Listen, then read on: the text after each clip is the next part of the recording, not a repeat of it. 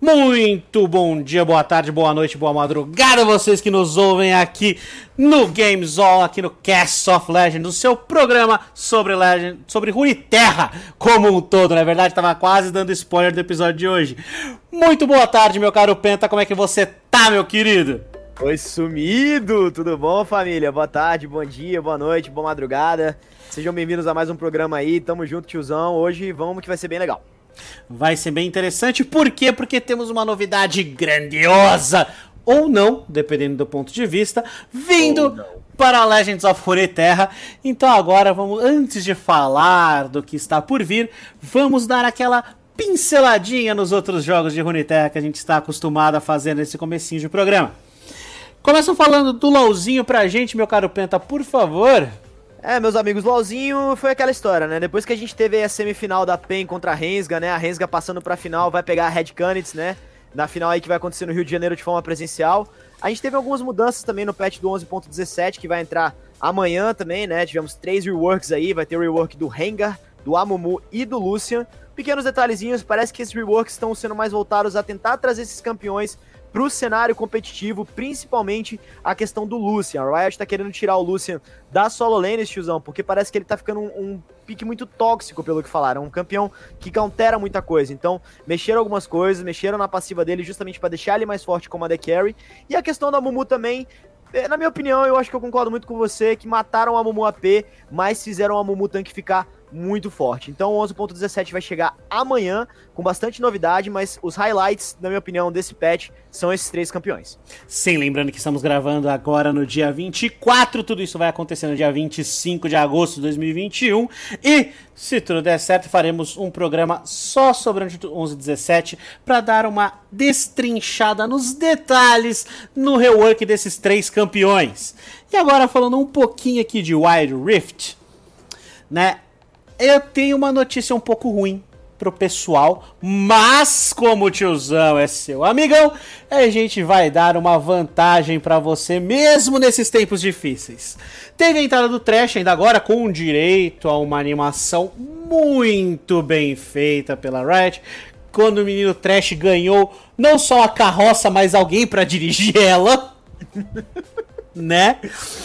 Ah. Mas com a alta do dólar, com a alta do euro, tudo vai ficar mais caro para nós brasileiros. Então o RP vai sofrer um aumento de valor em função da inflação, né?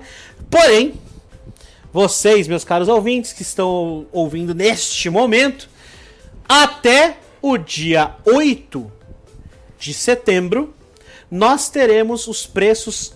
É, os preços antigos não, nós teremos o bônus, o RP bônus que você ganha toda vez que você compra mais do que o inicial, será dobrado. Opa, agora é hora de comprar, hein? Então agora você pode comprar, você paga um pouco mais, mas você ganha um pouquinho a mais do que você ganharia antes. E também eu vi aqui uma noticiazinha que você, usuário de Samsung, se você baixar ou rebaixar o Wild Rift pela Galaxy Store, pela Galaxy Store, a Samsung está dando desconto na compra dos RPs até o dia 31 de dezembro deste ano. Então, como eu falei, tiozão traz uma vantagem para você, meu querido, meu querido usuário de Samsung. Os Applesettes choram e sangram. Eu não posso fazer nada, a notícia era da Samsung. Tudo bem, tudo bem. Enfim, vamos lá. E agora a gente tem um TFTzinho para falar, né, meu caro Penta? Temos um TFTzinho, meus amigos. Vai ter Mundial em outubro de TFT e temos a recomendação do tiozão hoje, né? Pois é, o Mundial já tá chegando, o 7, 7.5.5, né? Já está se desenhando para ele. E a gente tem aqui, junto com 11.16, teve um rework, um mini rework, na característica de legionário. Então ele está recuperando vida, mais vida, né? Ele está com uma velocidade de ataque mais interessante. Por isso, usuários de Yasuo e Riven são aquela briga antiga, aquele versus, não sei se você lembra que teve a Riven versus Yasuo no, no LoL. Uhum. Esses aí estão vindo fortes. Então, Você que está fazendo TFTzinho, acostume-se a ou counterar ou utilizar dos legionários. Então a recomendação da comp de hoje aí, lembrando que o tiozão tava jogando TFT pouco antes da gente gravar, teve um Action level, level 3 também, que a gente ficou, que isso, isso é possível, mas foi uma comp muito forte, acabou bem, então fica a minha recomendação também. Eu tô começando a me aventurar mais no universo de TFT, graças à influência de meu amado vizinho, mas tamo aí, né? Pois é. E agora nós vamos para o assunto principal. Agora vai ser legal. Vamos falar sobre a nova expansão que está vindo para o TF, TFT não, para o Legends of Runeterra. Ó, ficou falando TFT, me confundi. Legends é. of Runeterra, neste dia 25 de agosto, vai entrar a expansão Além de Bandobosque, onde a última região vai entrar no nosso amado joguinho de cartas, Bandópolis. Vem por aí!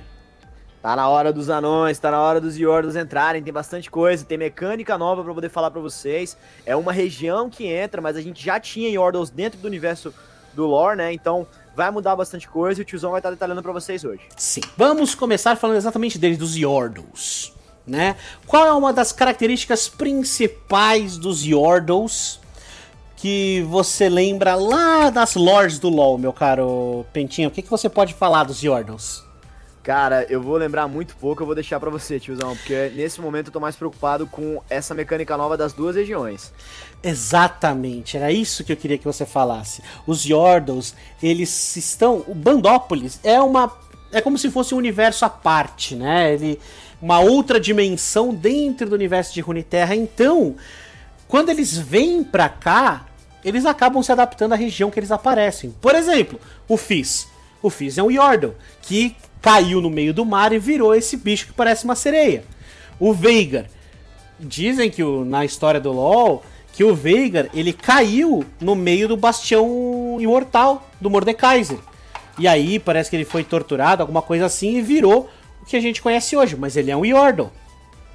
Então, assim, essa característica de se adaptar à região onde está vai ser trazida para o Legends of Runeterra com a dupla região. Uhum, e é uma mecânica bem interessante. Tiozão, me responde uma coisa. Quer dizer então que o Veigar é de. é da Ilha das Sombras? Ele caiu em cima do, do cetro do, do véu da noite? Não da Ilha das Sombras. Ele. Na verdade, ele é mais antigo que isso. Ah, ele é mais antigo, inclusive, do que a ruína. Eles. Todo mundo sabe que os Yordles são antiquíssimos, são imortais, os caralho.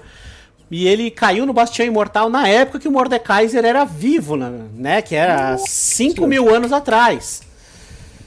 Então, na época que. É bem... Antes de Noxus, antes de tudo, ele é bem velho. Uhum, uau. Hum. É por isso que ele não é de nenhuma região que a gente conhece hoje. O mais próximo seria Noxus, mas pra cá, pro Legends of Runeterra, ele vai ser de alguma região que a gente conhece. Uhum. Né? E qual que é o esquema da dupla região? Ah, então se eu colocar Timo no meu deck, já não acontece, já não consigo colocar mais nada. Não é bem isso. Primeiro que agora, é, se eu bem me lembro, Legends of Runeterra já está aceitando três regiões por deck. E segundo, você colocou uma criatura, por exemplo, colocou o Timo. Você tem Bandópolis e Piltover. Se você colocar uma carta de Piltover, esse deck vai ser, vai ser considerado Piltovense. Vai ser um deck de Piltover, não vai ser um deck de Bandópolis. Mas o Timo se encaixa. Se você colocasse uma carta de Bandópolis, esse deck ia ser um deck de Bandópolis. Entendeu? Uhum. Então eu tenho duas regiões, mas a partir do momento que eu adiciono a segunda carta, que tem uma região única, essa carta assume aquela região. Ou seja, é como se fosse um Coringa para você colocar no deck. Interessante, interessante. Dá uma mecânica legal mesmo, né? Vai ser bem interessante, principalmente quando você quer fazer decks que envolvem uma carta muito interessante, que eu vou falar mais pra frente, como um pontinho aí a ser considerado. E aqui a gente tem as novas palavras-chave. Né? Temos algumas palavras-chave que estão entrando, todo patch tem palavra-chave entrando. E aqui a gente tem três que eu achei muito interessantes. Uma eu só comecei a perceber a força que tem quando eu vi o lançamento de um campeão. Mas as outras duas eu já achei assim. A primeira eu acho mais forte do que a segunda. Lê a primeira pra gente aí, meu cara Pentinha. Qual a primeira carta? Desculpa. Na primeira palavra-chave. Primeira palavra-chave vai ser impacto. Ao golpear durante um ataque, cause 1 um de dano ao Nexus inimigo. Essa palavra-chave pode acumular. Então, o que significa o impacto? O impacto é basicamente o seguinte: você bateu com essa carta, vai ter um dano direto no Nexus adversário. E o que significa acumular? Existem cartas que podem dar impacto para outras, ou é, situações em que a carta aumenta o próprio impacto. Se eu me, é, me lembro bem, tem os, ah, os fusinúsculos aqui que, dependendo da situação, podem ter impacto 4. Significa que toda vez que eles golpearem, eles dão 4 de dano no Nexus adversário seco. Nossa, dano limpo, isso tem cara de ser bem broken. É bem broken, é bem broken. Então, é, é uma, uma palavra-chave para deck agro, já que envolve golpear, que, uhum. acredito eu, vai ser a, o carro-chefe de das cartas de Bandópolis. É, mas aí tem que ver quais campeões que vão mexer com essa mecânica também, né? Porque assim, eu percebi que tem muito campeão que tem essa habilidade do impacto, mas eu acho que vão ser decks muito pontuais que vão fazer isso. De repente os Ziggs, não sei. Sim, vamos ver. Tem uma campeã aí que eu acho que é exatamente isso que eu vou te mostrar em relação ao impacto. A então, segunda, lá. meu querido, lê pra gente. A segunda palavra vai ser manifestar. Crie um, crie um de três cartas selecionadas aleatoriamente na mão. Então, isso é o novo evocar. Esse manifestar é um evocar de Bandópolis, porque vão aparecer três cartas completamente aleatórias na sua mão. Pode ter alguma. É, existem alguns manifestar ali específicos, como se você pegar o. Se eu bem me lembro, o prefeito de Bandópolis, né? Deixa eu achar aqui o prefeito de Bandópolis. Que ele tem um manifestar muito específico que é quando ele traz cartas de duas regiões. Hum. Então é um manifestário muito específico. Então, assim, é aleatório até a página 2. Né? Uhum. Então, é bem interessante isso que tá vindo pro, pro nosso querido Legends of Uniterra. Cara, eu acho que pode ser uma carta interessante para poder fazer, por exemplo, em decks que dependem de muitas cartas repetidas, né? Sei lá, Sim. de repente. Então, por exemplo, de repente o próprio deck da Rek'Sai pode ser uma boa opção. É uma, é uma carta legal, tipo assim, eu, percebo que geralmente quando o lore lança, lore lança umas cartas, há uma certa constância por região e por mecânica, mas nesse caso parece que eles estão querendo meio que não só fazer uma mecânica nova, como também dar um boost para decks de, tradicionalmente já conhecidos, né? Exatamente, exatamente. Exatamente. É, essa é o esquema de Bandópolis. É novo, mas é velho. Uhum. Eu trago uma coisa nova, mas como eu já tô aqui há muito tempo, eu vou também ajudar minhas coisas antigas. Então, é o melhor dos dois mundos. E agora vamos para a última que eu acho que essa para controle você, meu querido jogador de controle, vai se divertir. É, tiozão, você gosta do Halloween? Eu gosto, eu gosto, é legal. Pois é, porque essa a palavra do dia é travessura. Permite que você olhe duas das cartas da mão ou do deck do seu oponente e escolha um efeito negativo aleatório a uma delas. Exatamente por isso que eu falei do controle. Você vai, você olha para a mão do seu adversário, você fala: "Hum, ele tem isso, ele tem isso. Como que eu, o que é melhor para eu fuder com a vida dele?"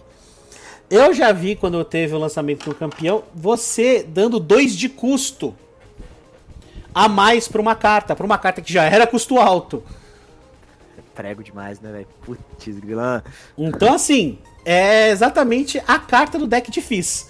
Você vai lá, joga uma travessurinha no seu adversário e fala: Falou! Valeu, falou! Bom, essas são as novas palavras-chave que estão vindo para o Legends of Runeterra e agora a gente vai começar a falar dos campeões. A gente não vai entrar em todas as cartas aqui, senão esse esse podcast ia ser umas 3 horas de duração. 35 horas e contando. Né? Então a gente vai trabalhar aqui só os campeões. Vamos trabalhar só aqui no que a gente pode falar. Lembrando Como... que teve reprint, né, tiozão? Que assim, já tem, já tem Ordos no, no, universo do lore, mas as cartas meio que mudaram de arte, né? Timo, Fizz, Lulu, Heimerding, que já eram campeões que estavam aí, ganharam uma, uma fotinha nova. É, a Lulu e o Heimer não, mas o Fizz e o Timo sim ganharam artes novas, artes muito bonitas, né? Então a gente aqui já. A única coisa que mudou foi que essas cartas, além das suas regiões tradicionais, adicionaram a região de Bandópolis, né? E agora vem o parênteses que eu queria falar para vocês, um parênteses que pode trazer uma mecânica muito interessante.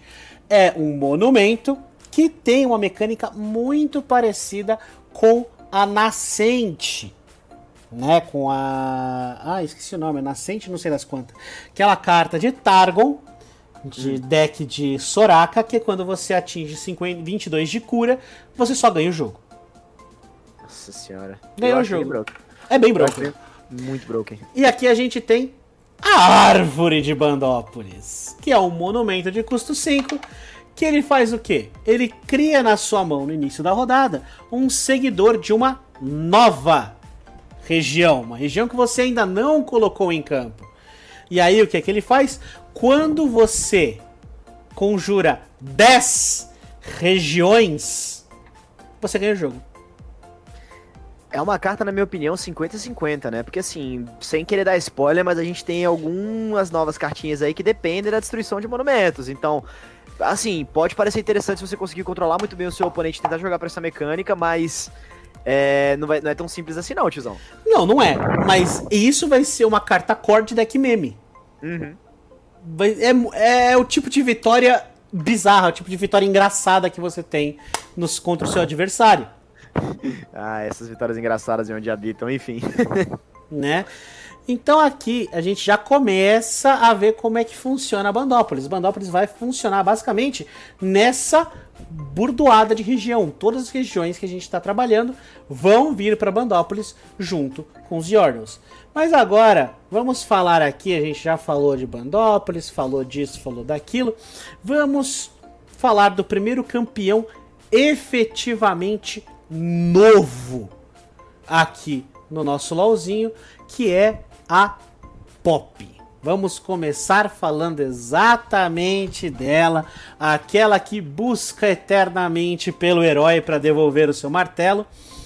Então, meu caro Penta, por favor, fale sobre a Pop pra gente. É, a Popzinha, né, que a gente conhece muito bem, martelo, nossa querida Yordle marretadora. Vamos lá, a Pop é uma campeã de custo 4, né? De duas regiões, Bandópolis e Demácia. 4/3, atacar, eu e todos os meus aliados com poder igual ou menor do que o meu, ganhamos mais um, mais um. Subindo de nível, você sobe atacando o aliado três vezes. Atacando com aliados três vezes, importante. A pop evoluída, ela já vem com impacto. E o atacar dela vai diz o seguinte: Eu e todos os meus aliados com poder igual ou menor do que o meu, ganhamos mais dois, mais dois. E impacto subindo para 5/4. Isso que eu tava querendo falar do impacto exatamente para você. Essa é a campeã que vai fazer a mecânica de impacto rodar mais forte ainda. Por quê? Porque ela dá impacto para aliado. Os Jordans, eles estão vindo de custo, não só custo baixo, mas com ataques baixos. É uma, é, são cartas agro. Um agrozinho bem, bem de boinha, sabe? Quase.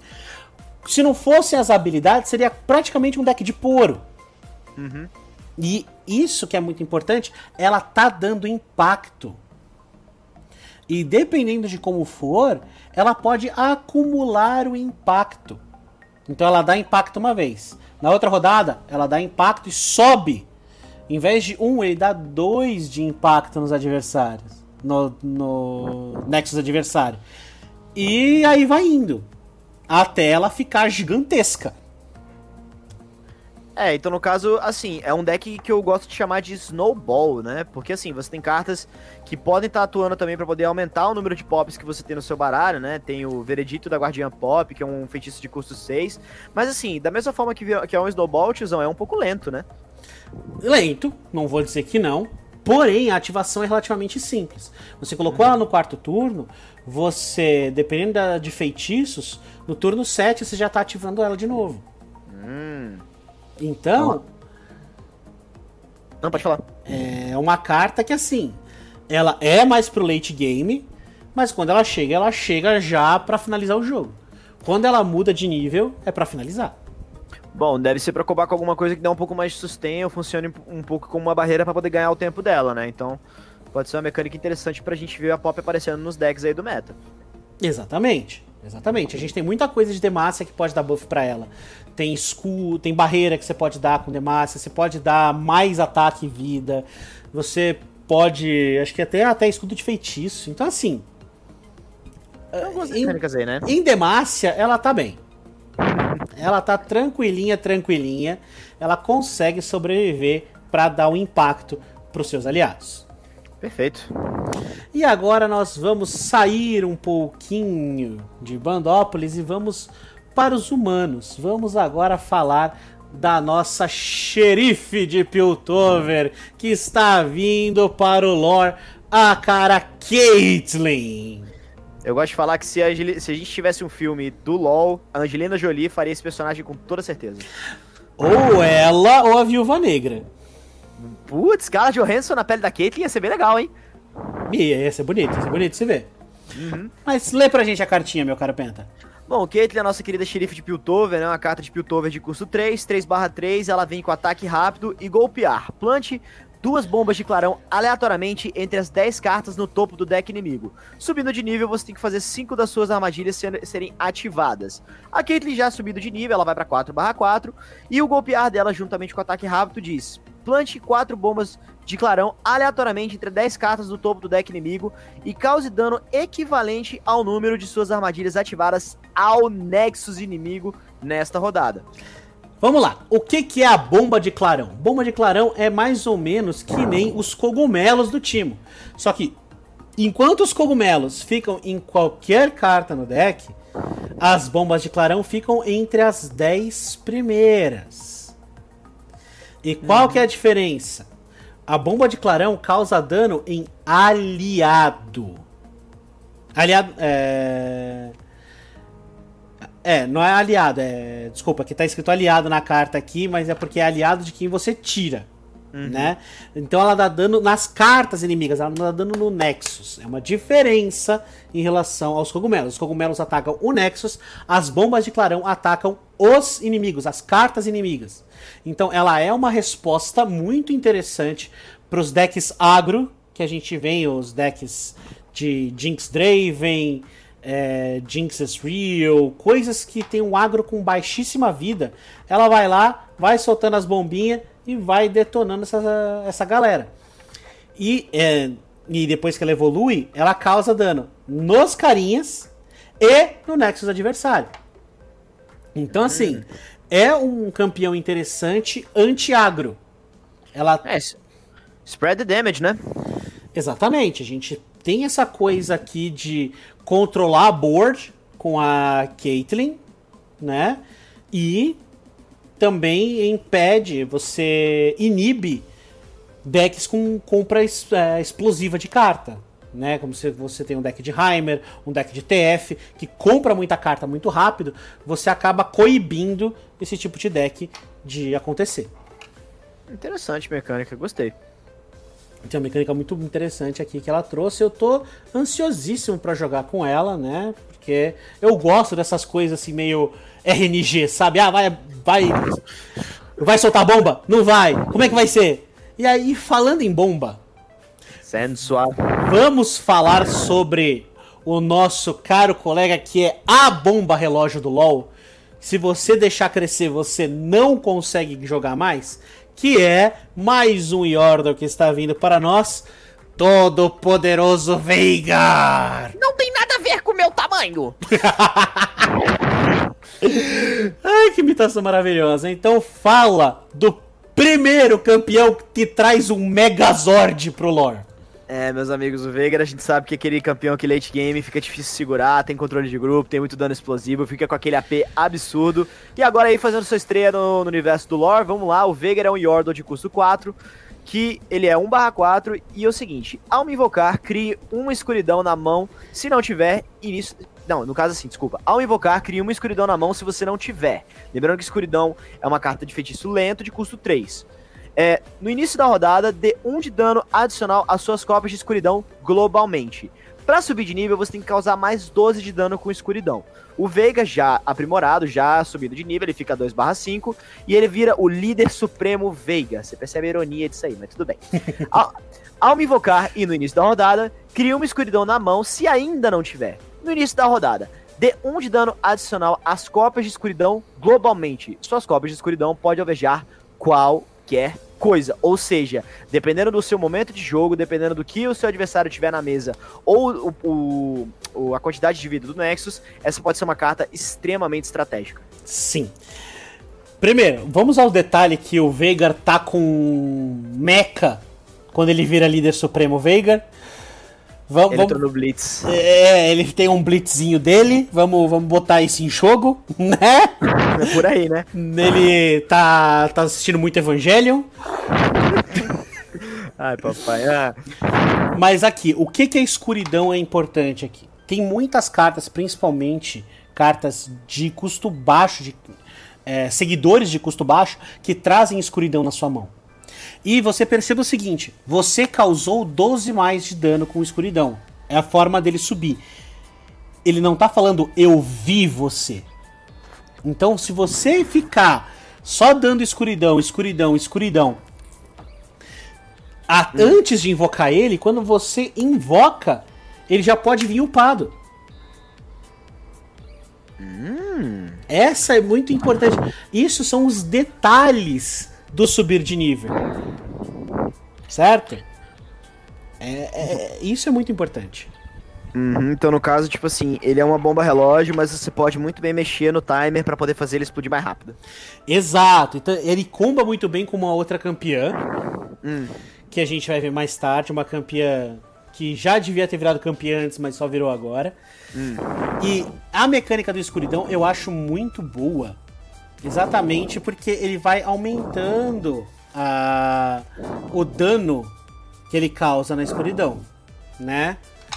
Então, vai, vai, começa com 2, aí vai para 3, vai para 4, vai para 5, vai para 6. Então, assim, é, é muito forte. Muito, muito forte. Com certeza, com certeza. E, e coincidentemente, a campeã que comba é a próxima, né? E agora nós vamos falar da nossa atiradora, nossa sentinela, que está vindo aqui, voltando para o Legends of Uniterra agora como campeã. Vamos para a cena! Falando da cena, meus amigos, a nossa tiradora barra suporte, barra esposa do Lúcia, barra olha o tamanho da minha arma. A cena, nossa querida sentinela chega ao lore com um custo 5, 4 barra 4, e ela é uma campeã de ataque rápido. Ao me invocar ou atacar, ela cria uma escuridão na mão se você não tiver. E seus feitiços de dano e abate passam a ser rápidos, ou seja, ela trabalha com feitiços também. Para subir de nível, você tem que eliminar 3 unidades com feitiços, ou um Lucian aliado tem que morrer. A cena subida de nível fica 5/5, continua com seu ataque rápido. Ao me invocar, crie uma escuridão na mão se não tiver. E os seus feitiços, além de serem agora rápidos, eles custam um a menos. Ou seja, ela é uma campeã que acelera o seu jogo, não só dos campeões, mas dos feitiços. Sim, perfeitamente. E também, se você pensar, o escuridão é um. É uma carta lenta. Ela transforma a escuridão num feitiço rápido, então você consegue usar o escuridão como resposta durante um ataque. Ou até mesmo quando você está com uma board muito forte, é, que tem essa carta nova aí dessa. Nova não, né? Que já estamos mais acostumados, que é a Cítria de custo 10, que ela traz as criaturas efêmeras pro campo com uma força gigantesca. Você pode jogar como defesa um Ruína como feitiço rápido e você mata a board do cara porque ele já tinha intenção de matar a sua. Então é muito interessante você ter essa mecânica. Eu achei muito, muito interessante essa mecânica de trazer um feitiço lento como um feitiço rápido. Penta? Oi, tá me ouvindo? Agora eu estou te ouvindo, meu caro Penta. Ah, ótimo. Não, desculpa aqui. É... Lembrando que ela vai combar com o Veigar, né? Sim, sim, deck. É um deck que eu já vou fazer. Eu vou começar aqui com o Senna Veigar. Não tem nada que me impeça, a não ser um campeão que a gente vai falar mais pro final. Com certeza, com certeza. E a gente já pode passar pra Tristana, né? Já podemos passar pra Tristaninha, nossa querida destruidora do bot lane, que eu tenho trauma de Tristana até hoje. Que é, ela está vindo aí puramente de Bandópolis. Puramente de Bandópolis, né? Fazendo sua estreia nossa querida atiradora, né? Quem atira pro Bandópolis atira para sempre. Tristaninha é uma campeã de custo 3 e ataque rápido. E que diz o seguinte: eu tenho mais um, mais zero para cada aliado multirregional que você conjurou nesta partida. Ao invocar um aliado multirregional, dê mais um, mais zero para ele. Ou seja, ela vai dar poder de ataque pros aliados multirregionais que ela conjurar. Depois de você invocar mais quatro ou mais aliados multirregionais, ela sobe de nível. Ela subindo de nível mantém os atributos diante, ataque rápido mais 1 a 0 para cada aliado multirregional que você conjurou. Só que além de você dar o bônus mais 1 mais 0 aos aliados, você agora vai dar impacto a eles. É muito importante isso. Mais um campeão que está trabalhando com a questão do impacto. E esse campeão vai combar muito bem com a árvore de Bandópolis. Que você consegue ganhar o jogo tanto com impacto, tanto com o monumento. Então é muito importante e eu achei o prefeito de Bandópolis aqui. achei o prefeito de Bandópolis. Então, o que que ele traz? Ó, unidades multiregionais custam um a menos. Muito importante. E quando você joga, você manifesta um seguidor multiregional. Então ele vem exatamente para acelerar esse deck de Tristana e acelerar a questão do, da árvore de Bandópolis. Então, é essa carta é que eu acho que vai combar muito. Ela vai ser core nesse tipo de deck. Com certeza, com certeza. Eu acho que vai ser a campeã pra poder jogar com, com esse baralho mesmo. E assim, tiozão, eu achei um pouco irônico a proposta da Riot de botar a Tristana, porque para mim, assim, beleza, ela é 1 3, mas a gente sabe que a Tristana geralmente é um campeão que tá relacionado com carregador, é um campeão que dá dano, um campeão que boosta, dá e cai, os caralho. Mas, mano, ela para mim tá agindo muito mais como suporte, ou seja, deve ser interessante você não rodar muitas cópias de Tristana, de repente rodar uma ou duas, e deixar ela só pra deixar fazer de suporte mesmo pros seus aliados, que de fato serão os carries da partida. É, mas ela ganha também. Ela, para cada aliado multirregional, ela ganha mais um mais zero. Então ela tem a mesma questão de ganhar força mais pro late game. Hum, bem Entendeu? E, e como ela tem ataque rápido, é uma coisa meio Pike. Que você vai espreitando, espreitando, espreitando, de repente seu Pike tá lá, 10 barra 3. é, né? Ela, ela jogou com esse deck vai saber. Ela pode ficar, você pode invocar ela já 3-3, 4-3, dependendo do que você conjurar no começo do jogo, sabe? Uhum. Então é, é, é uma carta que é falso. A força dela é, ela é falso fraca. A não ser que você jogue um silenciar nela, aí não tem o que fazer. É, aí não tem o que fazer. Seguindo então, a gente pode passar pro próximo? Podemos passar pro próximo. Sai da frente, Satanás! Ele, meus amigos, o general zumbi de Noxus, ele, aquele lá que teve aquela build de suicida que, por sinal, eu nunca fiquei tão tiltado na minha vida quando joguei com essa desgraça suicida, nosso querido Sion. Sion, né, o nosso zumbi de Noxus, né, um campeão de custo 7, vem com 3 6, e não, ironicamente, a habilidade dele é sobrepujar, já atropela tudo na ultimate dele, vai atropelar tudo aqui no lorezinho também. Ao me descartar, dê sobrepujar ao seu aliado mais forte e me coloque no seu deck. Eu tenho mais um mais zero para cada carta que você me descartou nessa partida, sendo que o máximo pode ser mais 7 ou mais zero. Subindo de nível, você tem que descartar ou invocar mais 35 de poder. Aí o Sion evoluído, além do sobrepujar, ele tem o que a gente chama de suspiro final. Você vai invocar o Sion reanimado, que é basicamente aquele homólogo da passiva dele, né? Ao me, descar ao me descartar, você dá o sobrepujar pro seu aliado mais forte e você coloca ele no seu deck. Vamos lá. O, o Sion reanimado, tiozão, só pra poder falar, é uma, campe... é, um... é uma carta de também com 7, é basicamente o Sion. Só que o Sion evoluído, ele tem 10 barra 6. Ou seja, ele tem uma defesinha até, mas ele tem 10 de ataque. Ou seja, aquela. aquela muralha que passa por cima de tudo.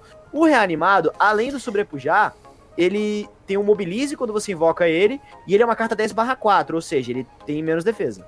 E Sim. ele é temporário, no caso, ele é efêmero, né? Ele é efêmero. Ó, olha interessante. Primeiro, tem uma carta que veio aqui no. Tem cartas aqui veio de Bandópolis que descartam a mão do, do oponente. Aí você vai descartar a mão do oponente, você vai e se ajuda ele. Porque ele tá com deck de Sion. então o Sion, ele tá vindo pra combar com Jinx, pra combar com Draven, que os dois são noxianos. Então, é muito interessante você trabalhar com, com essa carta aqui. E ó, vamos lá. Como é que funciona mais ou menos o Sion? Você vai e se ataca com o Sion. O cara vai lá, mata o seu Sion nesse ataque, mas você já causou dano nele também. Quando ele vira o Sion reanimado, ele dá mobilize, ou seja, você ganha mais um ataque. Ai, E se você tiver se defendido com o Sion, você ganha um ataque. Ai, papai. Então assim, ele tá vindo pra ser um Trindamer bufado. Pra ser exatamente isso. É, virar um berserkerzão, tipo, bate, bate, vou matar todo mundo. Sim, e tem muita coisa que pode colocar ele de novo na mão, então é, é forte. O Sion tem um potencial de dano bruto absurdo. Mas é aquela coisa, ele bate, bate, mas tem uma hora que até ele morre. Com certeza, com certeza. E aí, tiozão? Temos mais três campeões pra poder falar, mas só fazendo meu pequeno comentário sobre o Sion. Assim, é forte, é parece muito broken, mas ao meu ver ainda é facilmente parável. Assim, é um campeão, é é custo 7, a gente sabe que tem decks que, tipo assim, crescem muito rápido no início do jogo, então você, às vezes você não pode perder muito tempo com um deck que tem um campeão que o core dele é custo 7, né? Então, assim, eu acho que é um deck legal, mas tem suas ressalvas. Sim. É deck de Trump que a gente fala, né? Que é que nem o deck de Trundle, deck de Trindamer, são assim, decks mais pro late game. Você tem que ficar segurando, segurando, segurando, mas quando ele desce, ele destrói. Com certeza. né? Então vamos para a próxima campeã. Vamos sair da- do mar da batalha e vamos para os calmos oceanos de Sentina. Calmos, mas nem tanto. Falando aqui da nossa querida Namizinha. Nami-san! Vamos falar aí aos fãs de One Piece, né? Nossa querida sereia Namizinha tá aí também chegando ao universo do lore, né? A Nami é uma campeã de custo 3, 2/3 e ela tem vem com sintonia. Ao conjurar o feitiço, dê mais um mais zero a um outro aliado mais fraco que não estiver imóvel. Para subir de nível, você tem que ganhar mais 7 de mana de feitiço nesta partida. A Nami já evoluída, ela vira 3/4, né? Ganhando mais um mais um tradicionalmente. Continua com sua sintonia. Só que ao conjurar um feitiço, você dá mais dois mais um ao aliado mais fraco, e isso se ele não estiver imóvel. É muito interessante isso, porque ela veio também. Essa campeã veio como suporte. Essa veio como um suporte pesado, que ela fica dando. Não só. Ela dá dano inicialmente, depois ela dá dano e defesa. E as magias dela são as magias que dão cura, é, dão ataque, cura. Então, assim, ela tá vindo exatamente pra ajudar, ela não tá vindo pra ser aquele campeão linha de frente. Ela tá vindo pra, pra bufar a galera que tá com ela. Interessante mecânica também. Vamos ver quantas cópias ela vai aparecer, já que ela é uma campeã, digamos, de suporte, né? E com o que que ela vai combar. Assim, considerando que ela dá mais dois, mais um, e é uma coisa que escala, né? Se os camaradas estiverem muito psicopatas, até com o próprio Sion pode ser legal. Sim, pode ser. Deck de Noxus Sentina não é uma coisa rara. Você vê aí GP Swain, tá aí pra não me mentir, né? Mas é muito interessante porque ela trabalha muito bem com decks de é, elusivo. Decks de elusivo que passam o dano muito fácil, que são campeões mais fracos, ela vai bufando, vai bufando, vai bufando. Então, ela combina muito com deck de Fizz, que tem muito feitiço de custo baixo. Pode ser, pode ser um outro combo pra poder ir com ela também, considerando que o Fizz também é de água de sentina, né? Pode ser uma mecânica interessante. Exatamente. E agora vamos para o penúltimo eh, campeão que foi lançado agora. Esse, daí é brabo. esse é brabo e eu quero fazer um deck com ele. Tirem as crianças da sala porque eu sonhei com essa desgraça. Esse campeão já me dá pesadelos nas minhas filas ranqueadas, agora no LoL parece que vai ser pesadelo de muito mais gente. No- o nosso querido Shurimani Zeraf. Zeraf, meus amigos, vem chegando no, no Legends of Runeterra de custo 4, sendo 3/3, só que o Zeraf tem uma mecânica um pouquinho diferente. Vamos começar do básico, né? Ele joga com monumento. Quando um monumento aliado for destruído, ele causa um de dano ao inimigo mais fraco. Basicão, tranquilo, família. Subiu de nível, você tem que destruir quatro monumentos aliados nessa partida. Importante falar isso. Quando o Zeraf tá evoluído, ou seja, você já destruiu os quatro monumentos, ele sobe, né, de 4/4 e vai agora fazer o seguinte: quando o monumento aliado for destruído, ao invés de você causar um de dano ao inimigo mais fraco, você causa três. E pra subir de nível, você tem que restaurar o disco solar. Peraí, peraí, peraí, peraí, peraí, peraí, Penta. Você tá falando subir de nível? Exatamente, meu querido. O Zeraf ele vai subir de novo de nível. E aí o Zeraf, full boladão, pistolito aqui, que é o Zeref, digamos assim, level 3, né? Ele vai começar o início da rodada causando 5 de dano ao inimigo mais fraco e ao Nexus do seu inimigo. Ou seja, no início da rodada, 5 de tapa no Nexus do seu amiguinho. Ou não. E quer piorar? Vamos piorar. Além de estar 5 barra 9, ou seja, ele ganha uma defesa muito boa, você oblitera uma unidade inimiga que está prestes a ser abatida. Então Temos... temos, meu amigo, é com você. Eu já lavei as mãos. temos mais um ascendente vindo pra Sentina. Que é pra juntar com Azir, é, Nasus e Renekton, temos aquele que roubou inicialmente a ascensão do Azir, o Zeraf. Então, é mais um campeão pra combar com o disco solar. Certo? Que são decks que eu acho muito gostosos de jogar. Eu gosto do- de ver o disco solar chegando a zero, né? E quando ele vira um ascendente, todo mundo sabe que quando você consegue transformar um ascendente, acabou o jogo ali. Se ele acendeu, acabou. Que é basicamente o que a história fala, que eles têm esse nível quase divino, se não for divino mesmo. E vamos lá. O que que esse negócio? Ah, mas eu tenho que destruir meu monumento aliado. Se vocês perceberem, quando o, o monumento ali ele funciona, ele se destrói e causa o efeito. Ele primeiro destrói e depois causa o efeito. Ou seja, você simplesmente colocar um monumento para terminar a contagem dele, já ativa o Zeraf. Ai, papai. Então você não precisa sacrificar o seu querido monumento. Você fala, ah, eu não quero destruir. Se ele, é- se ele tem contagem, ele vai funcionar. Então, esse Seraph comba muito bem com o deck de Thalia, comba muito bem com o deck de Zillian, certo? Filhazão aí de novo. Ah. E ele também pode vir muito forte com um deck de Nasus. Um deck com Azir. Com, com Renekton eu acho que nem tanto, mas Azir e Nasus eu consigo ver ele trabalhando muito bem. Eu não entendo qual que é desses campeões de Shuriba que tem que ter o nível divino. É um jacaré gigante, é um, do- é um dog alemão super desenvolvido, é um periquito que começou a falar, agora é a pedra que mexe e brilha. Rapaz, Não, Zeraf tá muito forte. A partir do momento que se ativou o disco solar. Ah, e lembrando, toda vez que um campeão ascendente sobe de nível, a contagem do disco solar reduz em 10. Então ativou ele, ativou Azir, acabou. é, vai pra casa. Vai pra casa, vai pra casa. E vamos para o último campeão que apareceu no dia de hoje, dia 24, que é mais. Olha só, botaram ele em Shurima, não tinha reparado nisso. Eu achei que ia ser Piltover. Eu também, eu também. Fala dos Ziggs, meu querido Penta. Está certo! Vamos falar dele, meus amigos. O nosso senhor dos explosivos, o mestre das bombinhas, o melhor amigo da Jinx. Vamos falar dele, meus amigos, o Ziggs. O Ziggs é um campeão de custo 3, como o Tizão muito bem falou, né, de Bandópolis. E agora, curiosamente, né, ou não, sendo o Yordo de Shurima. E o Ziggs, ele vê o seguinte, atacar, cause 1 de dano ao meu bloqueador e ao Nexus inimigo. Subindo de nível, você tem que ter 4 ou mais monumentos aliados destruídos nessa partida. O Ziggs subindo de nível, ao invés de causar 1 de dano, ele causa 2 ao meu bloqueador e ao Nexus inimigo. Mas quando o monumento aliado for destruído, você causa 2 de dano ao Nexus inimigo. Ou seja, mais um campeão que vai estar jogando com a mecânica de movimento, de monumento.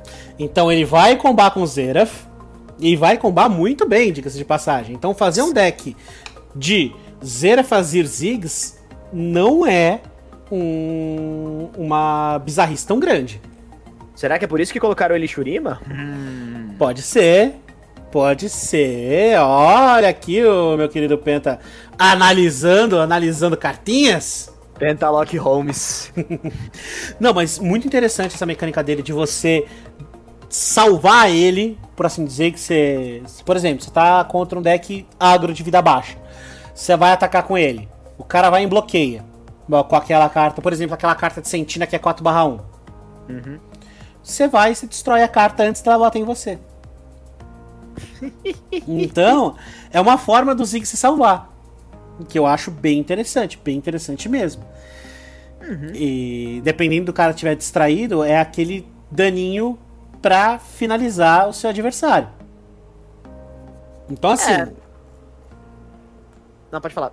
Não, então é muito importante. É... Esse daninho pode não parecer nada, mas pode ser que ele venha com muita força mesmo. Ah, vai depender do, do estado do, do, deck do seu oponente, como é que a partida vai estar tá indo, mas assim, é um campeão que tem que saber usar e tem que ver o momento, porque também tem a questão do dano ao meu bloqueador, né? Então, assim, pode ser que seja um dano que, se você tiver uma parede de carne na sua frente, não se faça tanta coisa, mas o que eu acho que ele vai jogar mais é você vai poder bater no Nexus, né? Então, digamos assim, vai ser o, abre aspas, sobrepujar, digamos assim, mas não exatamente o sobrepujar, né? É, tá mais próximo do. de um daninho extra, sim, para você ativar, saquear, uhum. do que um sobrepujar. Perfeito, perfeito. Você consegue ativar um saquear mais fácil. Uhum. E com isso nós finalizamos a pincelada sobre os heróis que estão os ah. campeões que estão vindo aqui para Legends of Runeterra. Que tem muita carta que tá vindo, todo mundo aqui que joga Legends, Legends, Legends of Runeterra sabe que quando vem patch novo vem muita carta. Então, vamos aí esperar ansiosamente pelo dia de amanhã que é o dia 25, onde teremos tudo isso aparecendo para nós, nos abraçando, aquela coisa gostosa. E já pensem nos decks que vocês querem fazer, meus caros. Mano, eu, eu sinto que o Zeraf ele vai ser uma carta bem procurada, viu? Dessas, assim, do que eu tô chegando de potencial, acho que Zeraf, a Senna e o Veiga são as três que a galera vai mais atrás. Vai ser os decks que o pessoal vai montar mais rápido mesmo. Concordo. E com isso nós vamos ficando por aqui meus caros ouvintes. Bem, tá mais alguma coisa que você queria pontuar para terminar esse podcast de hoje? Bebam água. Bebam água. É importante. Tá quente. Tá muito quente aqui em São Paulo hoje, tá muito quente. Bebam água, já tô bebendo água aqui. Acho que é isso, tiozão. Obrigado pela audiência, obrigado por terem nos ouvido. Lembrando que quem acompanha a gente da Liga GG Quarta-feira é dia, amanhã é dia. No caso, hoje, que você provavelmente vai estar ouvindo esse podcast, é dia. Hoje teremos série classificatória para a Série C. Eu e o tiozão estaremos lá, meus amigos. É isso aí. Nossas redes sociais vão estar aqui na descrição desse podcast. Então, é isso. Vou, vou ficando a, por aqui, né? Um abraço para todos vocês e continuem jogando, porque the game is on.